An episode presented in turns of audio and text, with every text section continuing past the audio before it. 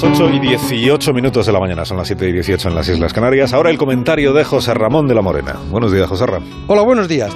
Con el punto que consiguió anoche la Real Sociedad y los dos que perdió el Madrid en su campo, después de un partido horrible que vuelve a dejar al descubierto las muchas carencias que tiene el Madrid y las muchas dudas que parece tener también su entrenador. Y por otro lado, es un día también un tanto abochornado para nuestro fútbol, porque de nuevo un expresidente de un equipo de fútbol ha sido detenido y van 11, tres del Barça. Esta mañana va a prestar declaración José María Bartomeu, que ha dormido en los calabozos de la comisaría de la SCOR junto a su mano derecha cuando era presidente del Barça, Jaume Masferrer.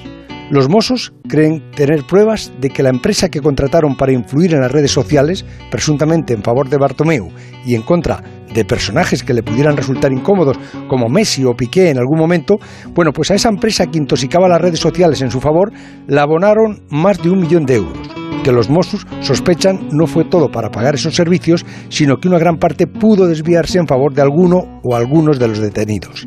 Bartomeu ayer se negó a declarar y lo va a hacer esta mañana tiene la presunción de inocencia que a nadie concede la sociedad cainita que hemos construido. Pero hay sospechas bastante fundadas también, porque ninguna empresa cobra un millón de euros por llevar redes sociales.